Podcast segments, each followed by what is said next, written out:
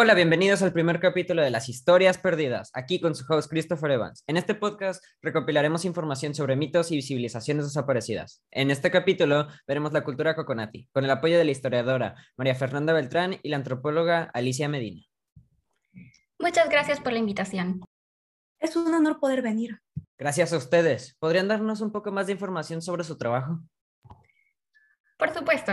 Buenos días, soy Alicia Medina, antropóloga especializada en el desarrollo sociocultural de civilizaciones a través del tiempo. En estos momentos estoy trabajando con base en la cultura coconati y otras culturas desaparecidas. Y yo soy María Fernanda, soy una historiadora y me especializo en culturas desaparecidas. También me encanta descubrir la veracidad de los mitos y leyendas. Bueno, pasando la información sobre esta interesante cultura, cuéntenme, ¿dónde habitaron?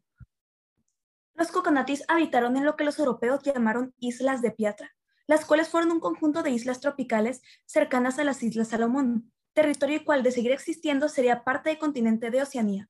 Este territorio desapareció debido al aumento en el nivel del mar causado por el calentamiento global.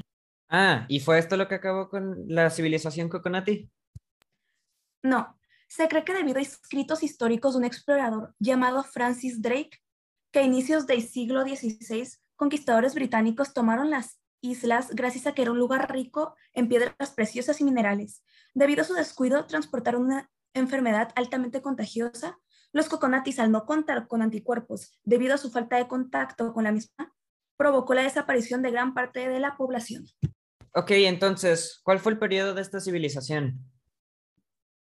Se sugiere que su origen se dio cerca del año 2000 a.C., pero gracias a la variedad de fuentes los consideramos un dato inconcluso, ya que debido a la desaparición de su hogar a los arqueólogos se les ha dificultado el determinar una fecha.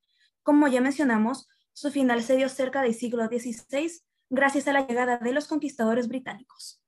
De esta civilización y su desafortunado final, ¿llegó a quedar algún descendiente? No, llegaron a sobrevivir algunos, pero se mezclaron y actualmente no se tiene rastro de ellos. E incluso si queda algún rastro genético, la cultura coconati ha quedado completamente olvidada por sus practicantes. Qué lástima que una cultura haya sido casi olvidada, pero aún queda información de ella, ¿no? Así es, su cosmovisión es relativamente desconocida, aunque se ha mostrado evidencia de ruinas y esculturas dedicadas a sus reyes y dioses. Uno de estos dioses viene siendo Ouija, deidad del agua, la cual era todopoderosa. Los ingleses, al llegar a las islas de los Coconatis, se encontraron en medio de una ceremonia para este dios, Probablemente dejaron entrar a los invasores, ya que en este momento emergieron del agua.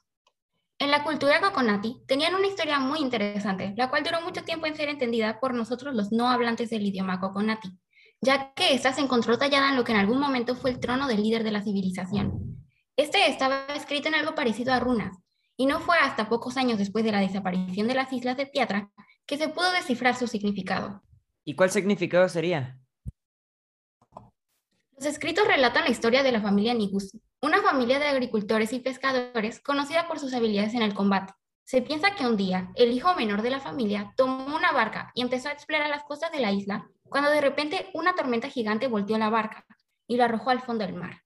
Desde ese día es pensado que él se convirtió en Ouija, la deidad del agua.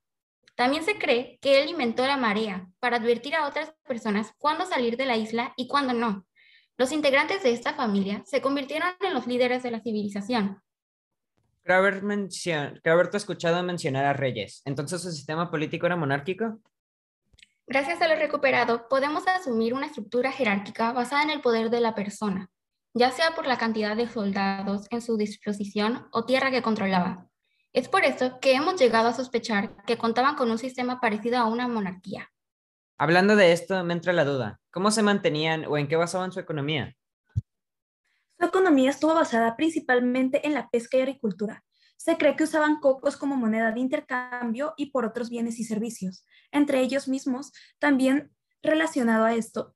Según los restos encontrados, se pudo observar el talento que esta civilización tenía en la construcción de botes, métodos de pesca y sistemas de agua. Los botes fueron probablemente usados para el fin mercantil entre las diversas islas que formaban parte de su territorio, y no para comunicarse con gente de fuera de su civilización debido a su diseño. ¡Wow! ¡Qué cultura tan interesante! Lamentablemente ya se nos acabó el tiempo de este episodio, pero si ustedes en casa quisieran aprender más sobre esta y otras culturas similares, no se olviden regresar la próxima semana para nuestro nuevo capítulo de Las historias perdidas.